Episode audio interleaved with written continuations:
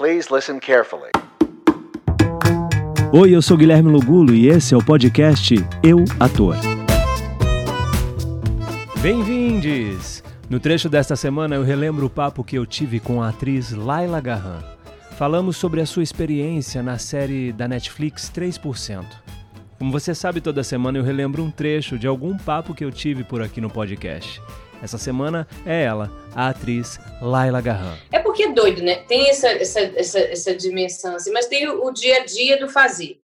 O dia a dia do fazer que eu digo do 3%, é, teve sim reconhecimento. Eu fui reconhecida em Paris. Que massa. Tava de férias, menino. Ah! E a série faz muito sucesso fora, mais fora do Brasil do que no Brasil, né? E ali foi muito bom porque são pessoas jovens fazendo.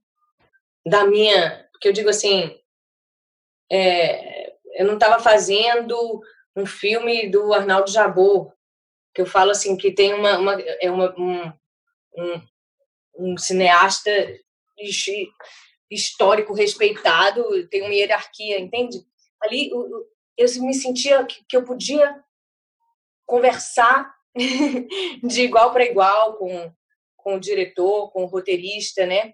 Aguilera. Então, uma sensação e uma, uma comunhão de, de ideologia. Eu concordo ideologicamente com a série.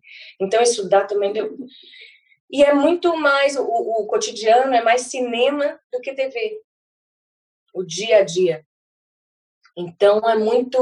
O ritmo, às vezes, é corrido, enfim, mas não é nunca como uma, uma, uma novela, novela uma novela das oito que tem pouca frente para o passado. Então, esse fazer do cinema, assim, eu, eu, eu, aprendi muito, tive tempo de aprender muito com o 3%, né? Aprender coisa técnica, sabe? Quem é quem, qual é a função de quem, a câmera, a luz, não sei o quê. E o grande barato também, artístico aí, é fazer uma vilã. Isso que foi legal. libertador para mim, porque eu sou muito tensa, muito dura. É... No passado, né? Eu era. Eu era muito tensa, muito dura. fica, né? E, e, e precisa de. de, de e, e, o fato de ser. Eu saber também ter um público muito jovem dessa série, muito teen também, e eu tá fazendo uma vilã, me libertou para fazer umas coisas assim, para brincar muito. Então. Que massa. Esse é e na série diferente da novela, você já sabe o arco do seu personagem? Você já, já, já recebe todo aquele material do que é aquela primeira temporada? Ou também não? Você foi descobrindo aos Sim. poucos? Você não sabe o que vai ser a, a se, né, entrei na segunda, você não sabe o que vai acontecer na terceira. Mas você já recebe todos os episódios da, da temporada inteira. Que isso e facilita a, a sua construção, né? Isso faz saber o que vai acontecer com você facilita a sua, a, o seu estudo, né? A sua construção de personagem. Sim, totalmente.